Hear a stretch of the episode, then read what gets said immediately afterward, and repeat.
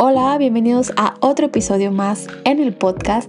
En esta ocasión les traigo una serie de pequeñas entrevistas, charlas con distintas bodegas que tuve la oportunidad de conocer en un evento que se llama Nación de Vinos, que se celebra cada año en la Ciudad de México. Y en esta quinta edición tuve la oportunidad de estar en Nación de Vinos, probando distintas etiquetas, conociendo nuevos proyectos y es por eso que les traigo este episodio.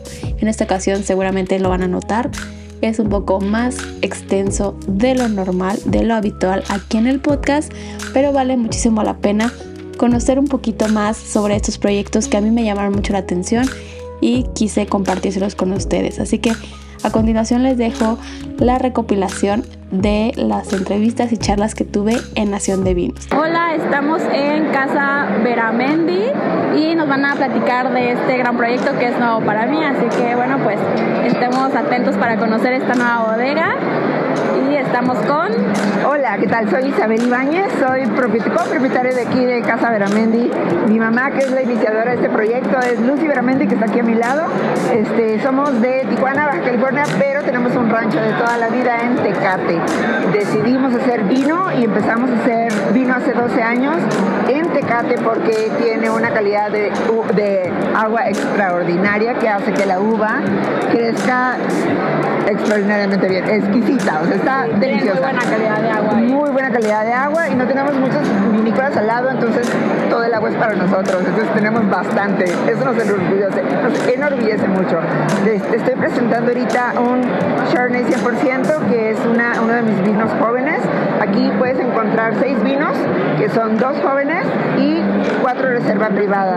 Hemos tenido mucho, bueno, después del COVID, solamente teníamos vinos jóvenes porque se nos venden como pan caliente, pero tuvimos la oportunidad de hacer vinos de reserva privada 18 meses en barrica, que nunca los habíamos hecho. Entonces con el COVID nos dimos la oportunidad. ¿Esta es su primera añada? ¿Esta es su primera vendimia? La primera vez que venimos aquí, sí, pero... Eh, estas son, la mayoría son 2019 porque tuvimos la oportunidad de hacer mucho vino. Entonces, eh, hicimos un, un CIRA 100% y ha ganado todos los premios del mundo. Entonces, encantadísima que los pruebes. Pues es la primera vez que escucho el hombre, que los veo, entonces el blanco que justamente estoy probando ahora me está gustando bastante, tiene mucho cuerpo, pero no es nada sobresaturado o exagerado, o sea, tiene su toquecito de, de barrica, pero suave, Exacto. agradable para iniciar en este evento. Mi boca. El Chardonnay es, el Chardonnay es, este, es una uva que sale muy clara eh, por el tipo de suelo que tenemos, sale muy clara, entonces lo que hacen es ponerle ponemos barrica de primer uso, no, no, es un vino abrumador en cuanto a madera, entonces eso también nos da el color, si no nos saldría así. Sí, muy claro. Muy claro. Pues muchas gracias y ahorita voy a probar los tintos y ya después les comento qué me parecieron los vinos. esperamos. Gracias. Hola, estamos aquí en Nación de Vinos, en la estación de Vinos Lechuza y vamos a hacer aquí un pequeño paréntesis porque estamos con una etiqueta, una línea de intervención que están haciendo en Vinos Lechuza y estamos con Genaro García. Genaro García nos va a platicar sobre la intervención que está haciendo ahora con Vinos Lechuza. Así que cuéntanos un poquito de lo que estoy probando.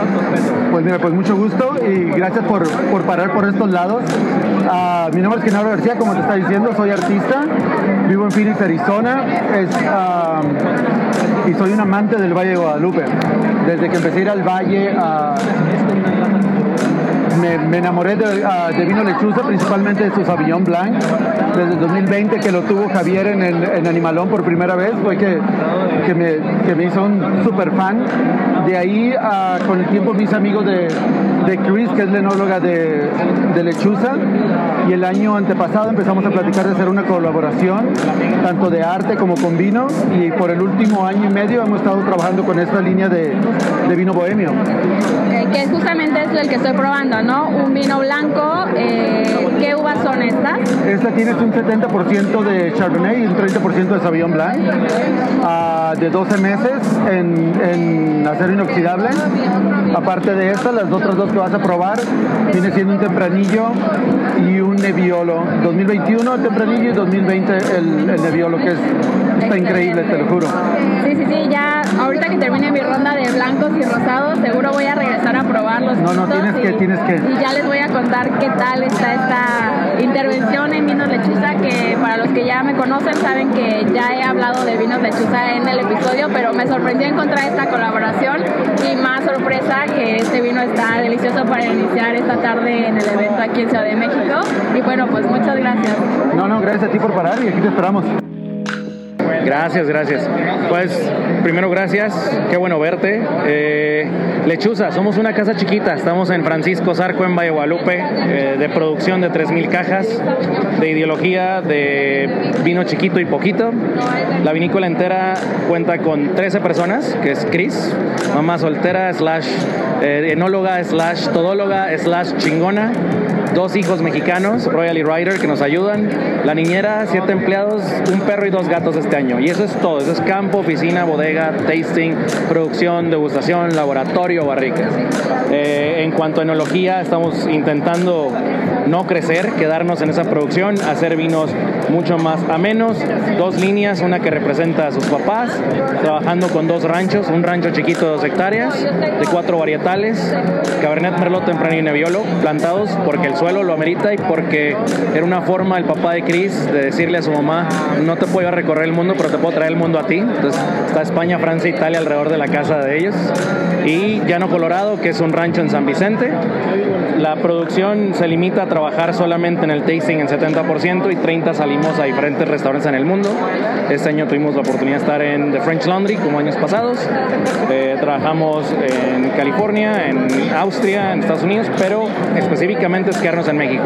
Y la, la idea principal de la vinícola es ser menos vinos pensando en más calidad, cómo cambiamos la ideología para que la gente sienta que el vino es amable y cómo creamos empatía de manera cultural. Entonces, tienen que ir a visitarnos. Nos seguimos visitando más stands y ahora estamos en Altos Norte Vinícola, que es una vinícola que yo la verdad solamente las había visto en Instagram y algunas publicaciones, no había tenido la oportunidad de probarla, así que me siento muy emocionada de poderlos probar justamente aquí en el stand y estamos el día de hoy con con todo gusto, mira, soy José Vega, propietario junto con mi esposa Karim de Altos Norte Vinícola. Nosotros nos encontramos en los Altos de Jalisco. Tenemos un viñedo de 4 hectáreas en el cual practicamos viticultura regenerativa, enfocado sobre todo en la calidad del suelo. Nos interesa tener suelos vivos que nos permitan tener uvas vivas y posteriormente vinos vivos. Eh, eh, todo el vino lo elaboramos en la propiedad nos hemos especializado en vinos espumosos porque por las características de suelo y clima que tenemos en la zona, nosotros conservamos acidez todo el tiempo. Entonces son las condiciones ideales para ser espumosos. Todos los vinos los, elaboramos en la propiedad con levaduras silvestres, fermentación espontáneas. Eh, no, no filtramos, no clarificamos, no estabilizamos y elaboramos dos líneas, lo que son los pet nuts, que tenemos ahorita eh, a degustación un rosado de Malbec tempranillo y un pet nut tinto seco de Malbec Cabernet Sauvignon. Y traemos también un método tradicional que es albariño, es nuestra primera cosecha. Con este vino ganamos una gran medalla de oro y vino revelación del año en la última edición del concurso mundial de Bruselas. Entonces es un, gusto estar aquí. Bueno, pues vamos a, probarlos y después les contaré qué me parecieron estos vinos de Altos Norte Vinícola. Muchas gracias. Estamos en Guidoba con... Con José Trillo. Bueno, pues vamos a conocer esta bodega que está ubicada en Coahuila. En Coahuila, sí. Así que bueno, es nueva para mí y nueva para los escuchas. De hecho, Pamela es nueva para ti, es nueva para todo el mundo. Todos. Ni siquiera estamos todavía en el mercado. Perfecto. Es la primera vez, digamos, que, que los ponemos... Eh, a disposición del, del, público. Es una bodega muy nueva. Eso no quiere decir que los vinos sean nuevos. Traemos de hecho un vino que es del 2020, que ya tiene 30 meses de barrica, que ya lleva 6 meses embotellado. Eh, y no estamos todavía en el mercado porque, aunque ya tenemos dos vinos embotellados de hace seis meses, ninguno de nuestros vinos va a salir con menos de un año en botella al, mercado. ¿Vale? Entonces es Idoba, eh, estamos en Coahuila. Eh, tenemos viñedo en Parras de la Fuente y también eh, tenemos viñedo en la Sierra de Arteaga. Estamos construyendo una bodega en la Sierra de Arteaga y la idea es mezclar lo mejor de ambos mundos, lo mejor del desierto y lo mejor de la sierra. ¿Qué uvas son las que tienen plantadas en el viñedo? En el desierto tenemos Cabernet Franc, Malbec, Syrah y Cabernet Sauvignon y Petit Verdot, perdón, cinco. En la sierra, eh, Tempranillo, Malbec, Merlot y luego Cabernet Franc, muy, muy poquito de, Pinot y muy poquito de Verdejo. Entonces, con esas variedades eh, vamos a hacer toda nuestra gama de vinos. Van a ser, ya te digo, tres líneas: una 100% desierto, una 100% eh, sierra y una híbrida entre los dos. Es una cosa que yo llevaba muchos años dándole vueltas y con ganas de hacer un vino mezcla de los dos. Pues vamos a, a probar los, los vinos de la bodega y les vamos a estar compartiendo en el podcast qué tal estas primeras impresiones para conocer el vino. Así que pues muchísimas gracias. Muchas gracias a ti, Pamela. Gracias. Gracias. Seguimos aquí en Nación de Vinos y ahora estamos en el stand de Bodegas Tierra de Origen. Francisco Javier Casillas, de Bodegas Tierra de Origen. El proyecto de las Bodegas Tierra de Origen es un proyecto muy joven, apenas tenemos cuatro años, Súper jovencitos. iniciando en una zona que no es vitivinícola como son los Altos de Jalisco, y en donde afortunadamente ahorita ya hay alrededor de 5 o 6 viñedos nuevos, donde se está formando ya una ruta enológica importante. En este viñedo actualmente tenemos Cabernet Sauvignon, Merlot y Syrah. Y ese es un ensamble en donde estamos viendo cómo la tierra le está confiriendo una identidad única a este. Y el día de hoy, ¿qué trae para probar? ¿Este tinto solamente? Ok. Bueno, pues vamos a probarlo para, para conocerlo y darles nuestras opiniones después. Claro Estamos viendo cómo tiene un perfil de frutos rojos, una pimienta claro con una nota picante y en umbrales vemos ahí una serie de, de- de notas como Perfecto, pues muchísimas gracias. Seguimos en Nación de Vinos y ahora estamos en el stand de RGMX con Con Matías Otrero. de RGMX, así que cuéntanos un poquito más, porque son vinos nuevos para mí, que yo he visto ya grandes cosas que hacen de vinos enlatados en México y también en New York de vinos enlatados, así que me encantaría conocer un poco más de la bodega y los vinos que haces. Ok, eh, RG nace hace 25 años, nació como la marca Rivero González, es una, una- marca que se reconocía de esa manera. Eh, es una, una bodega y una marca que prioriza la tradición, primero la innovación, por eso también tenemos varios productos ahí un poco fuera de lo común para estos tiempos, eh, pero sin dejar de lado el respeto por la tierra y sin dejar de lado la idea de que estamos elaborando alimentos. Entonces, desde el cuidado de la tierra, nosotros tenemos una filosofía de cuidar la ecología lo más posible, los, los ecosistemas agrícolas, cuidarlos y hacer una- un sistema circular en el que todo lo que consideraría de- desecho en otro lugar, por ejemplo, los... eh, Ustedes los reciclan, los, los ocupan de la uva se vuelven a compostar, nosotros mismos creamos nuestros propios nutrientes para el viñedo y todo bajo, una, bajo un sistema circular. Claro. Eh, asimismo, en la elaboración de vinos, para ser coherentes con esta idea, también tenemos una filosofía de no agregar ningún aditivo que sea ajeno a la uva, eh, respetando la ¿No fruta y el lugar. que sea como 100% natural, respetando el ciclo de la uva, del- de, lo que te da el mismo vino? Exacto, cre- creemos en eso y somos muy firmes en esta filosofía de que es la mejor manera de reflejar la zona de donde viene, nuestro paisaje, nuestro lugar y la mejor forma de reconocer a Coahuila es respetando la naturaleza y expresándolo en la elaboración. Me encanta porque he visto muchísimo de ustedes en, en redes sociales. Hoy en Nación de Vinos 2024 es la primera vez que estoy probando algo de RGMX y la verdad me está sorprendiendo mucho. Llevo dos vinos probando de ustedes, así que creo que tienen muchísimo potencial. La verdad, muchas felicidades. He seguido como su trabajo, lo que van produciendo de forma digital, pero es una sorpresa probarlo ya en persona y así que muchas felicidades. Muchas gracias, muchas gracias y qué, y qué bueno que, que te hayas animado a probarlo. Tenemos muchas propuestas, te invitamos a seguir probando y te invitamos a Parras para que nos Sí, visites. pronto. seguro. Tengo, tengo ya alguna lista de, de bodegas que, que visitar en Parras. Espero hacerlas en este año próximamente para, para visitar muchas bodegas que, que hay que comunicar en, en México y pues muchas gracias. Muchas gracias a ti. Hola, seguimos en Nación de Vinos. Ahora estamos en el stand de Vinsur con Daniel Lomber. Bueno, pues hoy vamos a conocer un poquito del proyecto de Vinsur y es la primera vez que lo estoy probando. Conozco un poquito de lo que hay de trabajo de este gran enólogo que ya tiene muchísima trayectoria en México, en- justamente en Valle Guadalupe.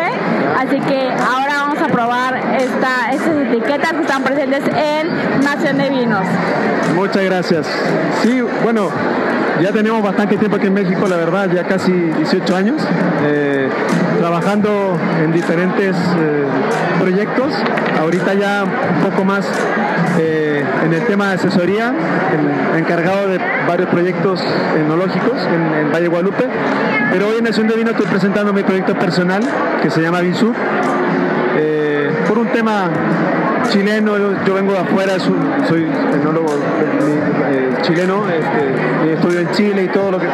Entonces quisimos crear esta empresa. Es una empresa que llevamos ya alrededor de seis años con los vinos. Eh, tenemos una línea de blanco, rosado y cuatro tintos.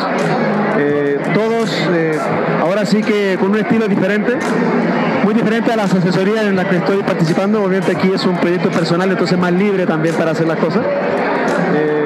Y bueno, los estilos, me gusta trabajar sobre la fruta, vinos muy frutales, vinos muy jóvenes también, creo que el mercado lo pide también, vinos más fáciles de tomar también. Entonces el estilo es ese, un poquito la parte de, de- de la- los aromas, ¿no? Entonces tenemos un cañada blanco, eh, que es nuestro Sauvignon Blanc, Viognier, Chenin Blanc. Luego tenemos nuestro rosado, que es un Grenache, 100%, no sé, ¿querás probar? Justo estoy probando este vino blanco, que la verdad está muy refrescante, muy fresquito, me, sorprende, la verdad me sorprende, ya que hay otros blancos hoy en esta edición que sí son frescos, pero al final empalagan o, o saturan demasiado, pero justamente tu, tu vino blanco está muy fresco, te, te invita a seguir tomando. No. Así que bueno, ha sido una sorpresa grata para, para mí este blanco. Muchas gracias. Sí, la verdad está hecho. La idea es que sea un blanco de la zona que venimos, que vengo yo, en Ensenada. El tema de la, la parte de los mariscos es muy importante, entonces Es muy necesitamos maridable. es muy maridable. Necesitamos ese contraste de la acidez también, la frescura, el aroma. Entonces hay que hay que trabajar esa parte, a pesar de que somos de una zona de una zona un clima muy cálido, que podría ser un poquito contraproducente hacer vinos blancos frescos, pues aquí ves que se pueden hacer cosas manejando un poco el tema de eh, el tema del terreno, el, eh, tema de, de- de la producción un poquito para poder lograr vinos con, con esta calidad. Totalmente. Y cuéntame un poquito más. Ya nos explicaste que tienes vinos rosados, pero también tintos. ¿En qué te inspiraste en hacer la línea de tintos? En los tintos también, básicamente la inspiración un poquito fue hacer que los tintos también sean tintos, no sé si, bueno, tenemos un tinto joven, podríamos decir, pero que los tintos sean vinos que los puedas beber rápidamente. O sea, son vinos de guarda, pero también que te los puedas tomar. No, no que te empalaguen, no que sean vinos que te cansen, ¿no? Vinos de guarda, ¿cuánto tiempo más o menos? Pues de los que tenemos como de alta gama son vinos que los puedes guardar 4 o 5 años sin ningún problema. Este, porque tienen el tanino, tienen la potencia que, que les da para, para poder hacerlo. ¿Y la línea de vinos que tienes actualmente está pensada mucho en el paladar mexicano o paladar un poquito más internacional o algo más como open mind de, de consumo? ¿Cómo, Pues- ¿Cómo lo ves? Yo siempre pensé, pienso que el, el tema del vino debe ser algo que el- la gente lo beba comúnmente, ¿no? Eh, entonces, la idea fue siempre enfocarme en vino sencillo en el sentido, en sencillo la palabra, no, no sé si sea, pero que se- sean vinos más, más joviales, más eh, que te los puedas beber rápido, eh, que no sean tan complicados. que pueden ser vino, que pueden ir con comida, pero también pueden ir sin comida. Entonces, y que el joven también sea, el, el mercado joven está creciendo Para mucho. integrar, digamos, a todo el mercado, tanto al que Exactamente. sabe, al que está iniciando en el mundo del vino, que es algo muy Exactamente. importante en la cultura vino en México, que es algo que se agradece. Eh, o sea, no lo, no lo digo yo como parte de comunicación del vino, pero yo agradezco mucho a las bodegas que piensan en los consumidores jóvenes, en los consumidores no jóvenes en edad, pero jóvenes en, en pedir, en incursionar, en comprar etiquetas de vino, que no por hablar jóvenes se dedica solamente como a la edad, A la edad. al número, pero, pero sí al gusto, al paladar.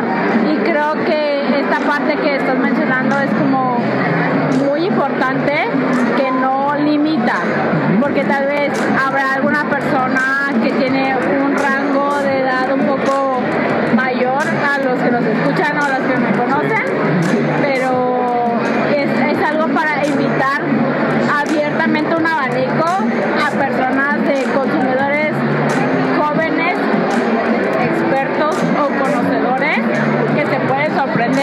Sí, claro. Y lo digo a título personal que, que te puede sorprender porque conozco un poco de tu trabajo en otras vinícolas,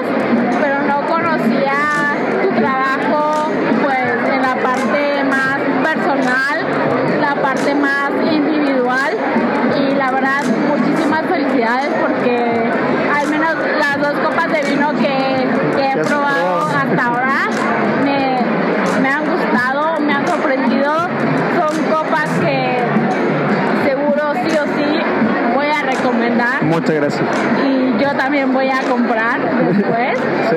Así que muchas felicidades y pues, muchas gracias por compartir No. un poco de, de tu proyecto, de, de la pasión que se nota al, al escribir cada uno de tus vinos y pues No, muchas gracias a ti. Para lo que necesites,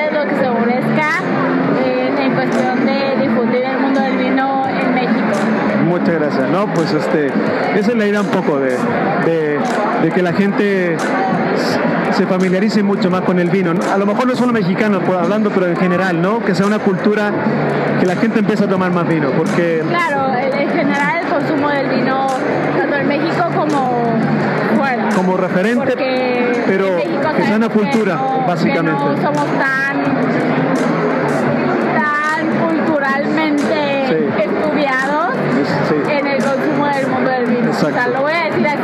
así, tal cual como es. No somos tan estudiados en el consumo del vino Exacto. y por eso parte de mi, pues de mi labor, de mi bandera que yo trato de hacer día a día es que la gente consuma tanto vino mexicano como vino internacional.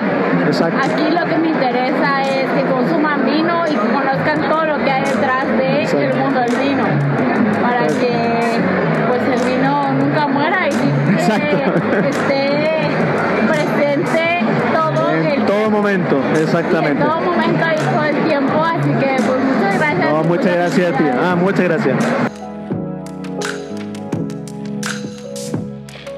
Estamos ahora en Vinícola Pozo de Luna con Alfredo Oria. Pues vamos a conocer un poquito los vinos. Yo los he conocido un poco más por medios digitales, pero es la primera vez que los vamos a probar. Así que vamos a, a ver qué, vinos tiene esta bodega y comentarles un poquito de la perspectiva de ellos, qué es lo que están ofreciendo el día de hoy. Claro, muchas gracias. Eh, bueno, pues nosotros estamos en San Luis Potosí, muy cerca de la ciudad de San Luis Potosí, que es el sur poniente del estado, dentro de la zona del Bajío.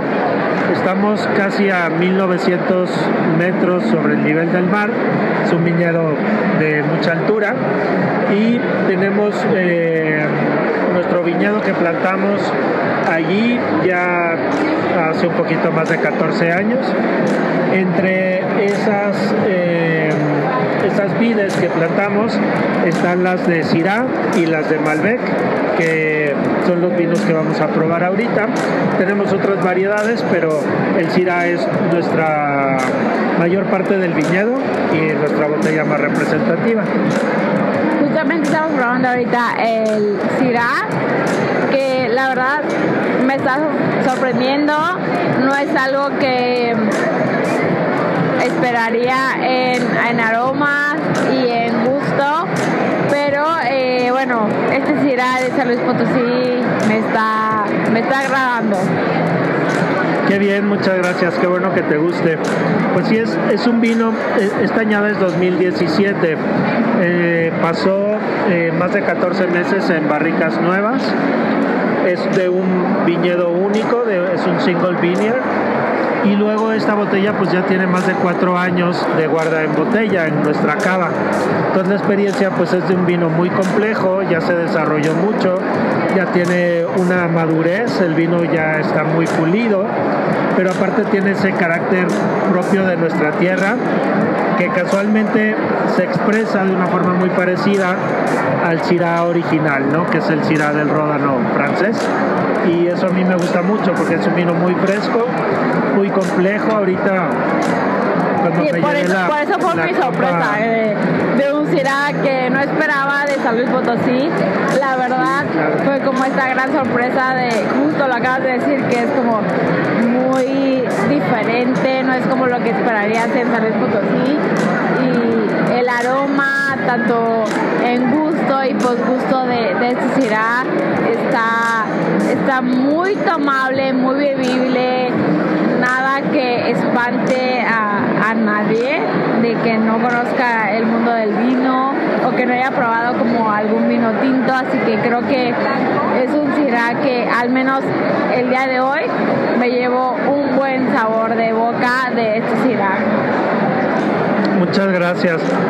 Sí, pues yo destaco, eh, después del sorbo que tomé del vino, todas las palabras que tú dijiste, el vino todo ya es más, va más de un minuto y sigo teniendo la experiencia en la boca. Es un vino larguísimo. muy buen retrogusto. Y el final es muy, muy sintonizado.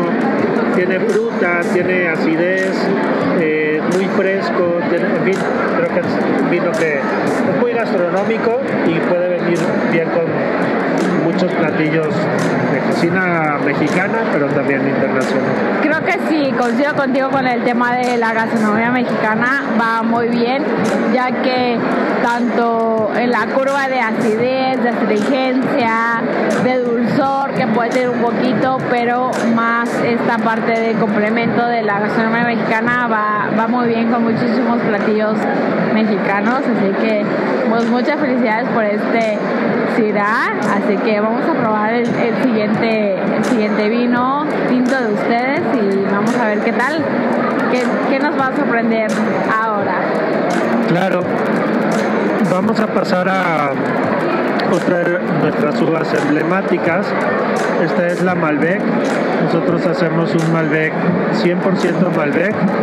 Como ves desde que te sirvo la copa ya el color del Malbec se expresa pues, muy diferente al del Syrah. Para los que me conocen en, en redes y en podcast, Malbec está tatuada en mi corazón. No en mi piel, pero sí en mi corazón está tatuada. Así que ahorita que voy a probar este Malbec, ya les contaré qué tal me, me pareció este Malbec, pero me encantaría escuchar un poquito más de cómo se llevó a cabo la beneficación de este Malbec. Claro, sí, con gusto. Este Malbec también es un single vineyard, tiene el mismo tiempo en barrica, en este caso tiene una proporción mayor de barrica americana, pero toda la barrica es nueva. Y luego eh, tiene un año menos de guarda que el Syrah en botella, pero es definitivamente también ya un vino maduro, ¿no? Es 2018, estamos en 2024 y el vino ya está, eh, aunque en el color no se le nota porque parece más joven, pero ya es un vino más redondo, joven, pero en boca el no es nada agresivo, bien, en fin, to- todo está ya en sintonía. Parece un vino en vista, como lo mencionas, más joven, pero en boca es un vino para mí muy integrado en lo personal. Es un Malbec que yo podría disfrutar a título personal sin problema, ya que está para mí totalmente integrado, perfecto, tanto en acidez, dulzor y tenicidad, para mí está perfecto y me, me encanta haberlos probado ahora en Acción de Vinos. Muy bien, pues muchas gracias. Qué amable de habernos visitado. Esperamos que nos visites también pues en San Luis, en el viñedo. Tenemos a partir del año pasado un restaurante muy bonito en medio del viñedo, junto a la cava, junto a la bodega. Y pues bueno, que toda la gente que te sigue y te escucha, que pruebe Pozo de Luna y pues que nos visiten en cuanto puedan. Seguro, así será. Esperemos que muchos de los que escuchan ahora en el podcast visiten Pozo de Luna y les voy a compartir obviamente las redes sociales y toda la información de Pozo de Luna para que lo visiten próximamente. Pues muchas gracias. Al contrario, gracias a ti. Y esto fue todo por el episodio de hoy. Espero te haya gustado, de verdad. Disfruté muchísimo este evento, platicar con todas estas personas que escucharon hace unos minutos aquí en el episodio. Son proyectos que seguramente van a estar viendo próximamente en mis redes sociales.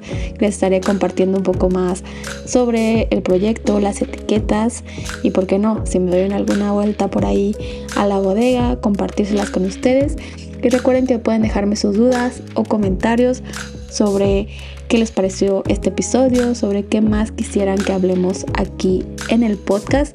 Los invito a que me sigan en redes sociales para estar en contacto.